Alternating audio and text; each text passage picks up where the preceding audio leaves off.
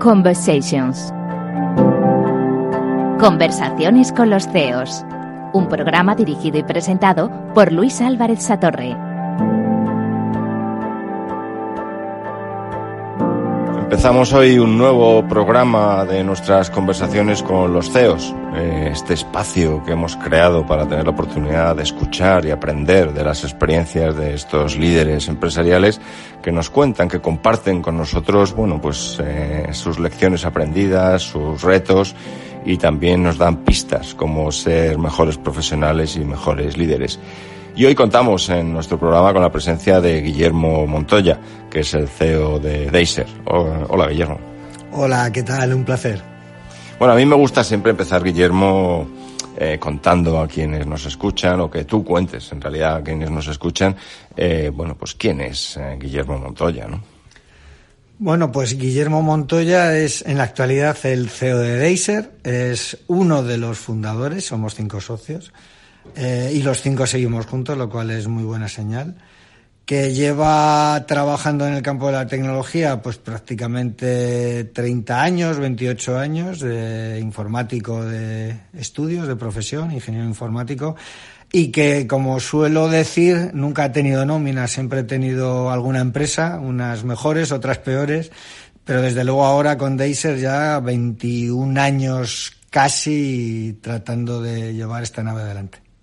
Y cuando te enfrentas eh, al reto de seguir actualizando ¿no? lo que sabes, tus, tu visión del negocio, alguien que estudió en la Politécnica y que bueno pone en marcha diferentes compañías y va centrando eh, digamos la utilización de estas herramientas de tecnología. ¿Qué es lo que hace Deiser realmente? ¿Cómo trabajáis? ¿Qué tipo de productos? Creo que sois partner, un gran partner o quizá el mejor partner de una gran compañía. Pues sí, eh, en la actualidad Deiser es el partner o el solution partner de carácter o de nivel platinum de la compañía Atlassian. Es decir, eh, si digo Atlassian quizás suene un poco menos, pero si digo Jira a lo mejor suena un poco más. Y si digo Trello o Trello, pues ya entonces todo el mundo lo conoce. Atlassian es una compañía australiana que se ha ido haciendo un hueco en el panorama tecnológico con una serie de herramientas que han ido entrando en todas las organizaciones desde hace varios años y que ahora mismo cotizan en bolsa. Y nosotros lo que nos dedicamos prácticamente al 100%, el 95%, pero cerca del 100% de la compañía, es implantar esas soluciones desarrollar servicios en torno a las herramientas de Atlassian, Jira, Confluence, Bitbucket, Trello, etcétera, y además también desarrollar apps o add-ons o como queramos llamarlo para el marketplace de Atlassian. Eh, tratamos de que la fuente de ingreso fundamental de la compañía esté basado en algún tipo de actividad en base a, a dicha empresa, en base a Atlassian, tanto servicio como licencia como productos. Bueno, estoy seguro que muchos de nuestros oyentes eh, se preguntan un poco cómo funcionan estas herramientas de las que acabas de hablar, Guillermo. Yo creo que lo vamos a cubrir un poquito más adelante. A mí me interesa el proceso personal de, bueno, cuando estás al frente de una organización, eh, sois como 40 personas en tu equipo. Eh, ¿Cómo lidera uno un equipo eh, en un campo, de alguna manera, de tantísimo dinamismo como es el mundo de IT y de las aplicaciones? Es complicado y sobre todo cuando además como empresa tienes una visión muy concreta y es el de primero que la gente esté lo más a gusto posible, el dar la mayor capacidad y responsabilidad posible a las personas y además poder hacerles desarrollar una carrera a medio y largo plazo en una empresa que es relativamente pequeña y donde encima hay cinco socios. Por lo tanto, tienes que primero estar muy atento a todo lo que ocurre a tu alrededor, estar muy cerca de las personas y tratar de construir una organización que permita poder ofrecer precisamente una atención personalizada a cada una de estos componentes. Nosotros somos una organización que jerárquicamente prácticamente no existe desde el punto de vista organizativo y en donde a las personas se les intenta dar una capacidad de decisión muy elevada y por tanto lo que tienes que hacer es fomentar todo ese ambiente, ese espíritu y tratar de conseguir a las personas adecuadas para dar respuesta a eso que estás buscando como empresa. ¿Y qué papel juega el CEO, el máximo líder, cuando uno tiene una organización, digamos, tan abierta, tan horizontal, tan plana, donde en realidad más que el jefe quizá eres el animador de tu organización? Pues yo creo que lo has dicho bien. Yo animar y sobre todo ayudar. Eh, creo fervientemente la figura del, del líder servil, el sirviente, en el que el líder realmente está para tratar de fomentar la capacidad de las personas, tratar de descubrir en cada una de las personas los valores que tienen, tratar de ser esa red que en el caso de que ocurra algo va a estar ahí para que las personas puedan tomar sus propias decisiones sin temor a equivocarse y que si se equivocan sepan que van a tener el apoyo para poder seguir tomando esas decisiones porque al fin y al cabo pues eh, los errores tienen que ayudar a construirnos una organización mejor. Y por tanto yo creo que el CEO en la actualidad, o al menos es tal como lo veo yo, es una figura de apoyo, de confianza y de transmitir la mayor eh, ayuda posible a las personas. Y eso se proyecta tanto a los empleados como, imagino, en la manera en la que lo describes, también a los clientes. Para mí es fundamental. Eh, para nosotros los clientes, eh, parece una frase manida, son casi amigos. Sí es verdad que, al menos en el ecosistema de Atlassian, que es un ecosistema muy especial, la cercanía que hay entre Deiser y sus clientes es muy alta. Está íntimamente ligada con nuestro éxito. De hecho, uno de nuestros éxitos fundamentales es la recurrencia de nuestros clientes, el apoyo que tenemos de ellos y la buena disposición de cada uno de ellos cada vez que tenemos que colaborar la cantidad de veces que nos han dado una felicitación o una palmada en el hombro ante una situación en la que se consideran que han sido bien tratados. A veces es abrumador y creo que es fundamental el transmitir eso hacia adentro, pero sobre todo transmitirlo hacia afuera. Es el cliente, el empleado, el socio, es decir, todas esas partes tienen que vivir la empresa prácticamente como si la estuvieses viviendo tú. Y hoy describes eh, una situación en la que la compañía recibe esas felicitaciones, esos aplausos virtuales, ese reconocimiento, pero seguro que también eh, como CEO vives momentos complicados, ¿no? Momentos difíciles en los que dices, bueno, mm, no sé muy bien a dónde vamos. ¿Cómo vives tú personalmente? ¿Cuáles son? A mí me gusta siempre preguntar cuáles son esos trucos personales para decir, oye, yo mis momentos de reflexión los hago eh, de esta manera o con quién contrasto mis preocupaciones, porque al final tú tienes una última responsabilidad mm. desde el punto de vista de decisión, tienes tus socios, ¿cómo manejas esa complejidad? Y si tienes algún ejemplo de alguna situación complicada que eh, seguro que a nuestros oyentes les gustará escuchar. Dice, mira, pues yo tuve un problema y me enfrenté a él de esta manera, o este es el tipo de problemas a los que me enfrento cotidianamente y así tomo decisiones, así tomo esos momentos de reflexión para hacer frente a ellas. Pues son muchas cosas. Por un lado, sí es cierto que vivimos momentos también complicados, eh, sobre todo cuando se trata de una empresa como Deiser que ha aprendido a decir no a muchos proyectos y tiene que intentar explicar el por qué dice no. Eh, esa negativa a aceptar determinados proyectos a su vez supone una responsabilidad tremenda porque al fin y al cabo la empresa tiene que ser rentable y tienes que dar de, comer a, las familias de, de, tu empresa y por tanto tienes que estar muy seguro de por qué y cuándo tomas esas decisiones.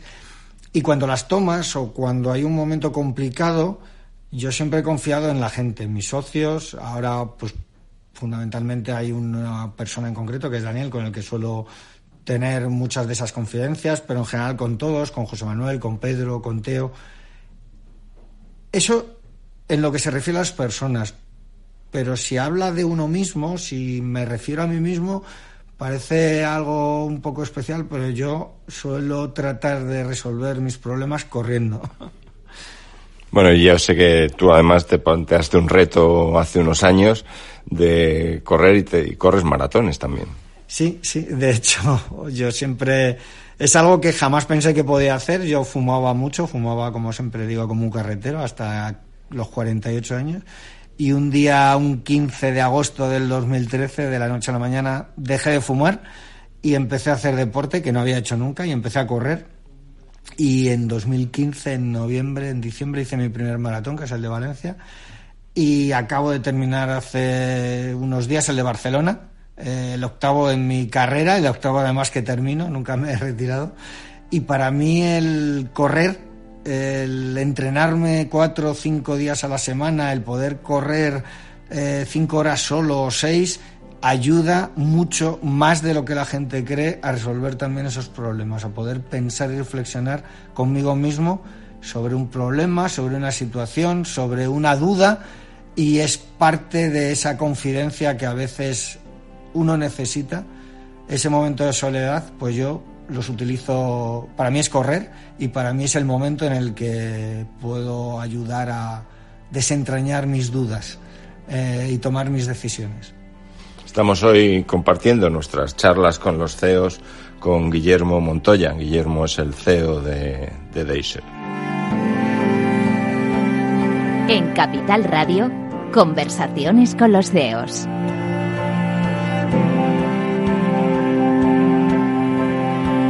Continuamos estas conversaciones con los CEOs. Hoy con Guillermo Montoya, que es el CEO de Deiser.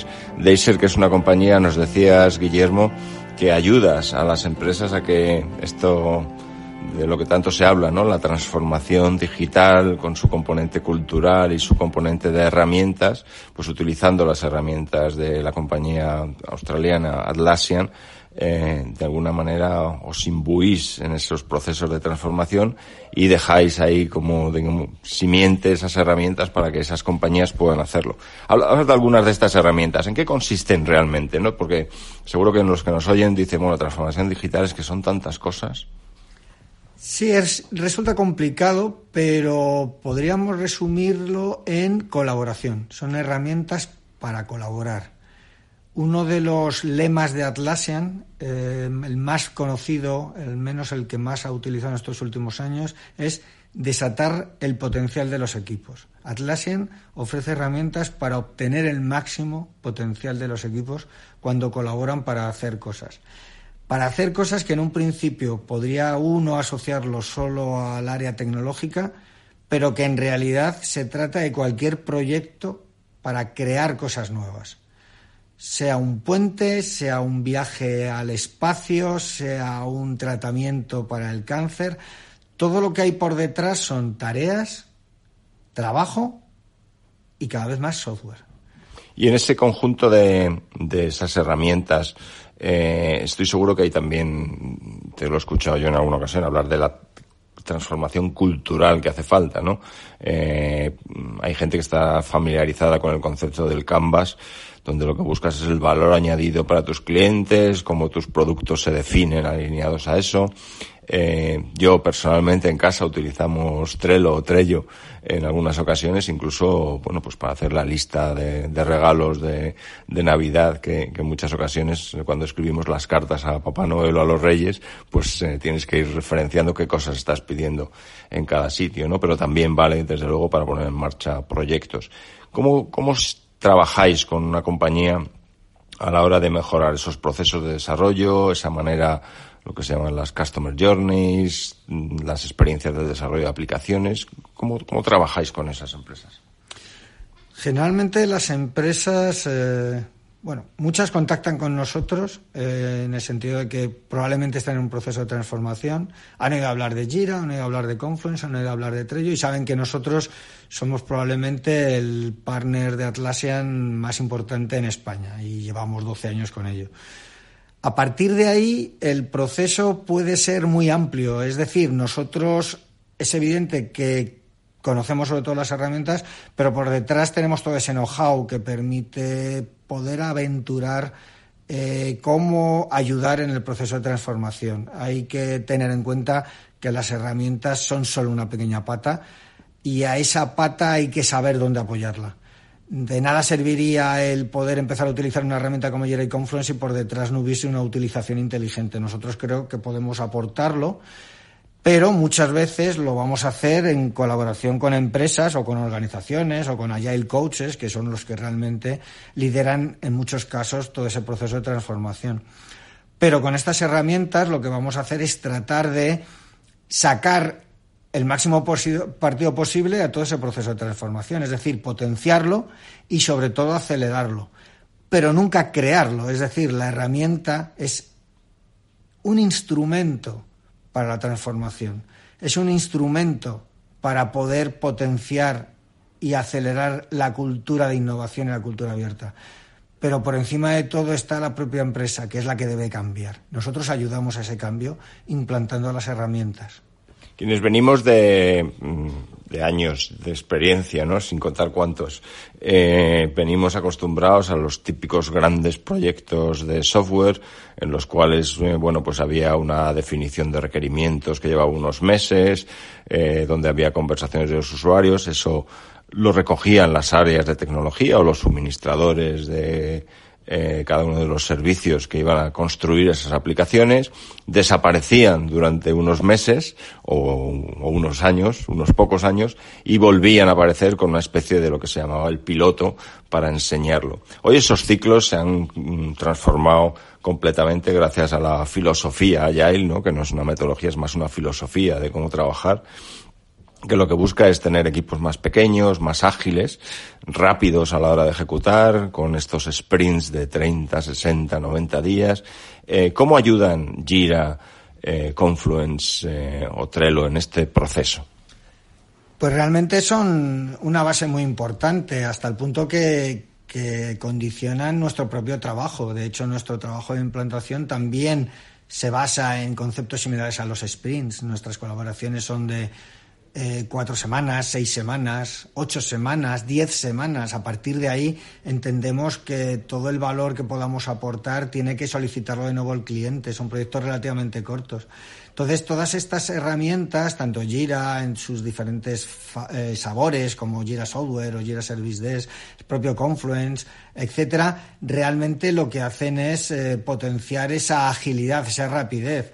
De hecho, hasta el punto de que muchos de nuestros trabajos de adaptación se hacen casi sobre la herramienta en el mejor de los sentidos. No quiere decir que no haya luego una labor de dejar por escrito o tratar de explicar cómo se han hecho las cosas, pero resulta relativamente sencillo y rápido el poder obtener resultados en un plazo de tres, cuatro, cinco, seis semanas. Digo empezar a obtener resultados, no nos confundamos, no, significa cerrar el proyecto, pero sí es verdad que en ciclos de cuatro, de cinco, de seis semanas se pueden obtener unos avances y unos resultados con nuestras herramientas como jamás habíamos sospechado. Y desde ese punto de vista yo creo que la innovación que supone la mentalidad agile o la mentalidad abierta implica un cambio trascendental desde mi punto de vista en cómo las organizaciones han cambiado. ¿Y cómo, conseguís eh, en esta transformación, este cambio de las organizaciones, que el cambio cultural vaya emparejado con este cambio tecnológico? Porque yo imagino a los máximos responsables, a los CEOs, a los CIOs, los responsables de vuestros clientes, que en muchas ocasiones se encuentran perdidos frente a este a este nuevo paradigma de trabajo, ¿no? Entonces, eh, yo creo que tendréis que trabajar, ¿no? En ese sentido, ¿cómo, cómo hacéis para, para acercaros a ellos de una manera diferente? Yo creo que, bueno, hay, hay varios aspectos. Por un lado, yo creo que es también fundamental, para mí es un factor crítico de éxito, los famosos win-win, es decir, y los quick wins. Primero, que ganen las dos partes. Y en segundo lugar, que las, eh, las ganancias, los, eh, la, la, obtención de resultados sea inmediata o relativamente rápida. Precisamente ese modelo de tres o cuatro semanas tiene para mí dos ventajas. Una, que supone un riesgo muy asumible por las empresas, es decir, tiene un coste relativamente bajo. Al fin y al cabo, cuatro semanas en un entorno de proyecto de meses o de años y con organizaciones de miles de personas es una inversión en la que teóricamente me la puedo jugar. Y encima es que además en esas tres o cuatro semanas da tiempo suficiente a obtener los primeros resultados. Entonces lo que intentamos es explicar eso. Es decir, al final vas a obtener lo mismo, solo que cada tres o cuatro semanas vamos a realizar un poquito de entrega, en vez de estar esperando un montón de tiempo a que tú empieces a recibir valor, apuesta solo tres o cuatro semanas y verás cómo vas a empezar a recibir resultados. Quizás no todos los que tú esperas, pero ya verás cómo hay cosas ya implantadas en Jira o en Confluence, hay algunos procedimientos que ya empiezan a funcionar y ya hay personas que están empezando a poder ejecutar procesos bajo ese nuevo paradigma o bajo ese nuevo workflow o bajo ese nuevo flujo de trabajo. Yo creo que eso es fundamental. Y luego a veces también el tratar de transmitir como empresa esos mismos valores. Los, eh, yo como CEO de Deiser, esa apertura y esa falta de jerarquía para tratar de transmitir esa misma innovación a las empresas y las propias personas que implantan los productos teniendo yo creo que un know-how suficiente y una preparación adecuada como para poder explicar esos beneficios. Y sobre todo poder convencer a la gente de que esa inversión inicial es un riesgo completamente asumible para luego tener éxito. Y es un cambio de el perfil quizá de los líderes que tienen que llevar a cabo eh, la ejecución de estos proyectos, que tienen que inspirar a sus equipos, pero supongo que también para las personas, para cada uno de quienes ejecutan los proyectos, también es un cambio, es una manera diferente de trabajar y de vivir. Eh, ¿Cómo ves tú el, el, papel de quienes participan en estos equipos, tanto usuarios finales como desarrolladores, como tus propios empleados, ¿no? Porque me imagino que esto lleva asociado una flexibilidad también eh, laboral que yo creo que mm, a veces compite con el, con el tema del, del, rigor a la hora de contar las horas que trabaja cada uno, ¿no? ¿Cómo ves tú eso? Sí, por un lado, lo que decías al principio es cierto. Ahora mismo un proyecto en realidad es un cúmulo de personas que participan desde diversos ángulos. El Product Owner, el Scrum Master, el Agile Coach, la empresa que recibe el servicio, la implantación, nosotros como empresa que lo implantamos y que ofrecemos el servicio. Y todo eso supone tratar de pensar en los intereses particulares de cada una de estas personas sin renunciar al objetivo común, que es tener éxito y que la empresa desarrolle sus procedimientos de manera eficaz y rentable.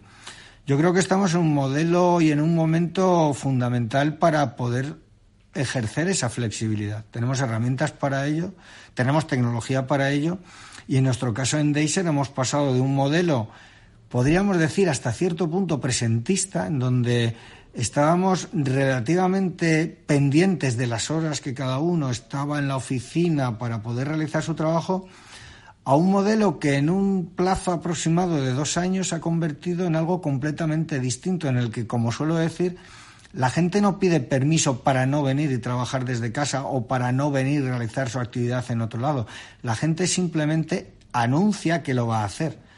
En primer lugar, hay una responsabilidad asumida por cada una de las personas que forman Deiser, pero por otro lado, y para mí tan importante más, existe la confianza absoluta por parte del resto de las personas a que cada uno va a hacer lo mejor que puede en donde esté y cuando esté. Da igual que empiece a las 8 de la mañana y termine a las 4, que empiece a las 11 y termine a las 7. Si eso no perjudica o no va en contra de los resultados del proyecto, bienvenido sea. Y desde ese punto de vista vamos a defender, y además de manera cada vez más radical, la flexibilidad, el que cada persona pueda construirse su horario en la medida que sea posible y que pueda desempeñar ese trabajo en Deiser, en su casa en un vagón de metro o en una cafetería en la medida de que eso funcione y dé resultados. Y tú, Guillermo, ves esto también no solo para el caso de Deiser como una tendencia del mercado, el hecho de tener esa mayor flexibilidad y esa mayor, si quieres, colaboración con distintas herramientas, distintas plataformas. ¿Hasta qué punto crees que los líderes de las distintas compañías están o estamos preparados para asumir esa confianza en nuestros equipos y al mismo tiempo para que nuestros equipos, eh, las personas que trabajan con nosotros, no se sientan perdidos y puedan ejecutar bien eh, lo que se espera de alguna manera de su contribución a clientes o de su contribución a la compañía.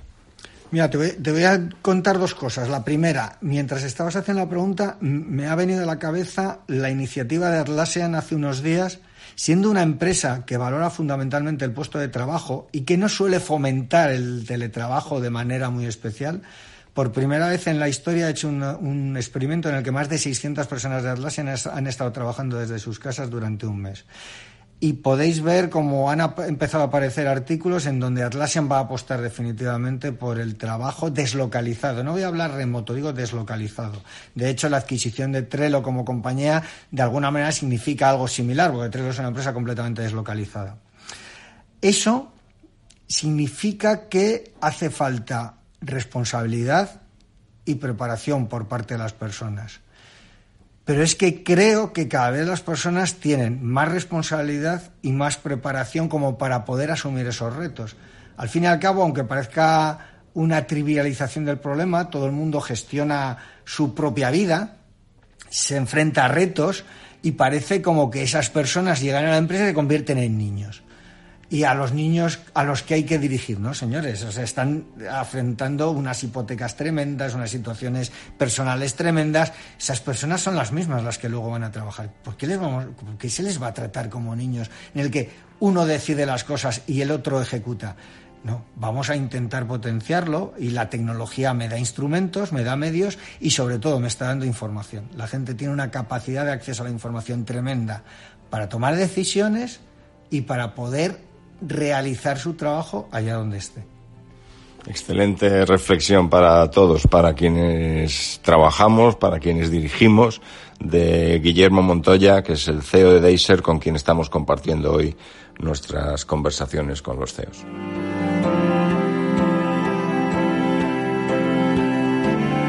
Conversaciones con los CEOs, un programa dirigido y presentado por Luis Álvarez Satorre.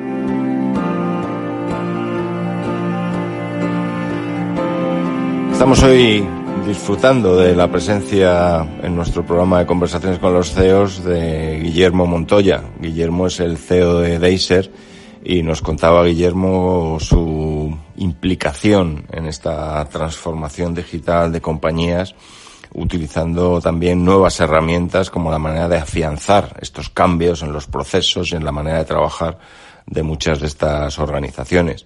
Comentabas, Guillermo, la importancia del equipo, ¿no? Decías eh, el hecho de crear un entorno flexible donde la gente tenga la autonomía, la confianza y la responsabilidad de saber que contribuyen a un, digamos, a un bien mayor eh, y en ese sentido, bueno, pues tener, si es la osadía como CEO de tomar una decisión y de facilitar ese entorno. Cuando tú hablas con clientes que se enfrentan también a estos nuevos perfiles de profesionales que se incorporan en sus organizaciones, eh, cuando se enfrentan a la necesidad de cambiar sus negocios o adaptar sus negocios a un mundo digital, ¿cuáles son tus mensajes o tus consejos de cómo abordarlo? Porque en muchas ocasiones son muchos cambios a la vez, ¿no? Se enfrentan a nuevos competidores, se enfrentan al uso de la tecnología, se enfrentan a nuevos empleados, nuevos clientes. ¿Cómo, cómo hablas con ellos? En nuestro caso es relativamente sencillo porque somos una empresa tecnológica y nos guste o no, la revolución de estos últimos años yo creo que está liderada por las empresas tecnológicas, que son las primeras que han empezado a ver las ventajas de las propias herramientas de comunicación, de Internet, del acceso a la información, en el buen sentido. Todos sabemos que luego hay una parte, digamos, más eh, evil o diabólica de ese uso de la información, pero me voy a quedar con la parte positiva. Por otro lado, yo creo que es muy importante el ejemplo. Es decir, eh, yo soy director de Deiser, yo soy una persona que mi objetivo es desarrollar el negocio de la empresa eh, y obtener un beneficio de ello, evidentemente. Eh, otra cosa es que me importa la manera en cómo se consigue, pero desde luego mi objetivo es ganar dinero con Deiser y que Deiser sea una empresa sostenible. Y nosotros estamos haciendo el cambio. es decir, eh, creo que no voy a estar tirando piedras contra mi propio tejado. Si en algún momento hemos decidido transformar la empresa porque creemos que debemos multiplicar el potencial de la gente, sacar el mayor partido de ellos, poder extraer lo mejor de ese talento que sabemos que existe, es porque estamos convencidos de que el mundo está cambiando de una manera tal que o hacemos eso o desapareceremos como empresa. El cliente ya no se conforma con recibir un servicio eh, o recibir un producto. Eh, quiere el mejor servicio, quiere el mejor producto, quiere la mejor experiencia. Es una frase que Daniel, uno de mis socios, repite machaconamente desde hace meses. Y para eso hace falta talento y para eso hace falta otorgar y ofrecer responsabilidad y capacidad de decisión a las personas. Y eso necesita que las organizaciones se transformen. Nosotros lo hemos hecho porque creemos que es la manera de desarrollarnos y de tener éxito en el futuro en un contexto que cambia continuamente y en donde es fundamental que esas personas sepan desarrollar el talento y transmitírselo a los clientes. Por tanto, yo creo que nosotros como propio ejemplo debemos de ser el espejo en el que muchas de las empresas que se lo están pensando se miren. De verdad, hay que cambiar lo más rápidamente posible porque el mundo se está transformando a una velocidad que no imaginamos. Y entiendo, eh, bueno, yo también, mi tesis personal es que hace falta un nuevo estilo de liderazgo, ¿no? En el libro que, como sabes, he escrito, ¿no? El de Becoming a 3D CEO, eh, mi tesis es que los líderes nuevos tienen que de alguna manera asumir que tienen que combinar el tener esa visión, el conectar con sus equipos, sus clientes y los stakeholders y luego ejecutar. Eh, ¿Tú crees que nos transformamos como líderes suficientemente? Eh, ese es un lado de la pregunta. Y el otro, tú personalmente, ¿qué haces para mantenerte eh, transformándote también mm, como persona? Yo creo que nos queda todavía mucho camino por recorrer. Yo también a veces pienso que hay un componente cultural. Creo que, nos guste o no, el carácter latino eh, a veces es un hándicap para dar ese salto. Tenemos cosas muy buenas, pero tenemos otras que debemos de analizarlas para poder realizar esa transformación de verdad. Pero dicho esto, eh, creo que, todos al final, con un recorrido más lento, más largo, más eh, costoso, podemos hacerlo. Por otro lado, el, eh, yo, ¿qué hago? Yo sobre todo escuchar. Yo siempre es algo que intento es escuchar. Tratar de ver a mi alrededor, tratar de aprender continuamente, y eso tengo ya 54 años, pero creo que siempre hay alguien que te va a enseñar algo. Eh, yo tengo mucho que decir, pero la gente también tiene mucho que enseñarme. Entonces, si uno es capaz de combinar esas dos grandes ventajas, será mucho mejor. Y estoy contigo en esa visión del nuevo líder. Creo que los líderes de las empresas, los responsables, los CEOs, los CTOs, los CX, lo que sea, tenemos que tener esa visión, de tener claro el camino hacia dónde vamos, el poder conectar, transmitir adecuadamente con nuestro entorno, con nuestros socios, con nuestros clientes, con nuestros empleados y sobre todo el poder saber ejecutar esa visión global en los tres entornos. Creo que al final todas esas piezas son fundamentales para el éxito. Y en Danger eh, trabajáis para que ese éxito a la hora de, digamos, acomodar las organizaciones, las personas, los clientes también, incorporarlos a ese proceso de transformación. Eh, como te decía, en Dacer tenéis esas herramientas de las que hablábamos de Atlassian, pero también tenéis, yo creo, una vocación, por lo que yo te he entendido, de que las personas tengan una carrera profesional, ¿no? Eh, en una organización más pequeña, ¿cómo se construye esa carrera? Eh, para las personas para que encuentren realmente que consiguen progresar, digamos, en sus años de, trabajo. Una de las eh, cosas que tratamos de hacer, o al menos yo hago, yo creo que todos los que estamos llevando el barco de Deiser hacemos es pensar en la gente. ¿Qué es lo siguiente que podemos hacer para que la gente esté a gusto en Deiser, considere Deiser la empresa de su vida y pueda ver una carrera para sus próximos 20 años? lo comento siempre, es para mí es la obsesión de, una empresa de nuestro tamaño, el que seamos capaces de abrir ese hueco. Hay que crear una empresa en la que, como digo yo, uno sea feliz, eh, feliz en el mejor sentido de la palabra. A veces es una palabra que está demasiado manoseada, pero es verdad. Eh, al final estamos 50 horas, 40 horas, 30 horas a la semana, dependiendo de la carga de trabajo. Nosotros intentamos que sea lo menos posible, pero estamos aquí, tenemos que intentar ser felices y sobre todo tener un futuro. Nosotros intentamos eh, transformar la empresa cada vez que vemos que hay una posibilidad de hacerla mejor. Lo hicimos hace siete años cuando decidimos enfocarnos en Atlassian y implantar los principios Agile dentro de Deiser en el año 2011 2010 cuando prácticamente casi nadie lo hacía, haciendo dailies aquí a nivel de empresa, no a nivel de tecnología. Yo me levantaba y hablaba de lo que yo iba a hacer y de lo que iba a vender y a quién iba a ver y de pronto la gente te miraba y, y al ver al CEO hacer eso, de pronto ellos también lo hacían. Más tarde, hace dos o tres años, hemos implantado una filosofía de inbound marketing porque creemos en la creación de contenido, porque creemos que no se puede vender a, puerta fría y lo que hay que hacer es convencer con un contenido que demuestre la calidad de lo que nuestra empresa es capaz de ofrecer. Y este mismo año estamos arrancando un proyecto de lo que hemos llamado de Customer Experience, un proyecto que llamamos Deiser 3.0, en donde literalmente queremos construir el laser de los próximos 20 años. Hemos cumplido 20 y ahora vamos a cumplir otros 20, espero, como mínimo. Y ese proyecto lo, llamamos, lo hemos llamado Deiser 3.0 y dentro de ese proyecto uno de los pasos fundamentales es desarrollar una estrategia de gestión de la experiencia del cliente, pero que va más allá del cliente como tal. Hablo del cliente en su más extensión del contenido, del concepto. Eh, hablo del cliente como empresa a la que vendemos, del cliente como empleado de Deiser y del cliente como socio y proveedor.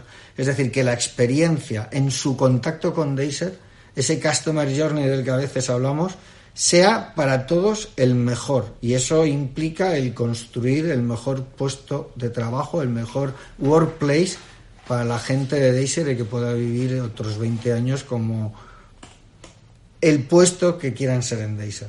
Yo siempre recuerdo una frase de una persona de esa, es un empleado, que dice, si quieres ser lo que realmente quieres ser, Deiser es tu empresa. Y esa frase no se me olvidará nunca. Bueno, es grande tener eh, empleados que piensan así, en el sentido de que sea su plataforma de desarrollo personal.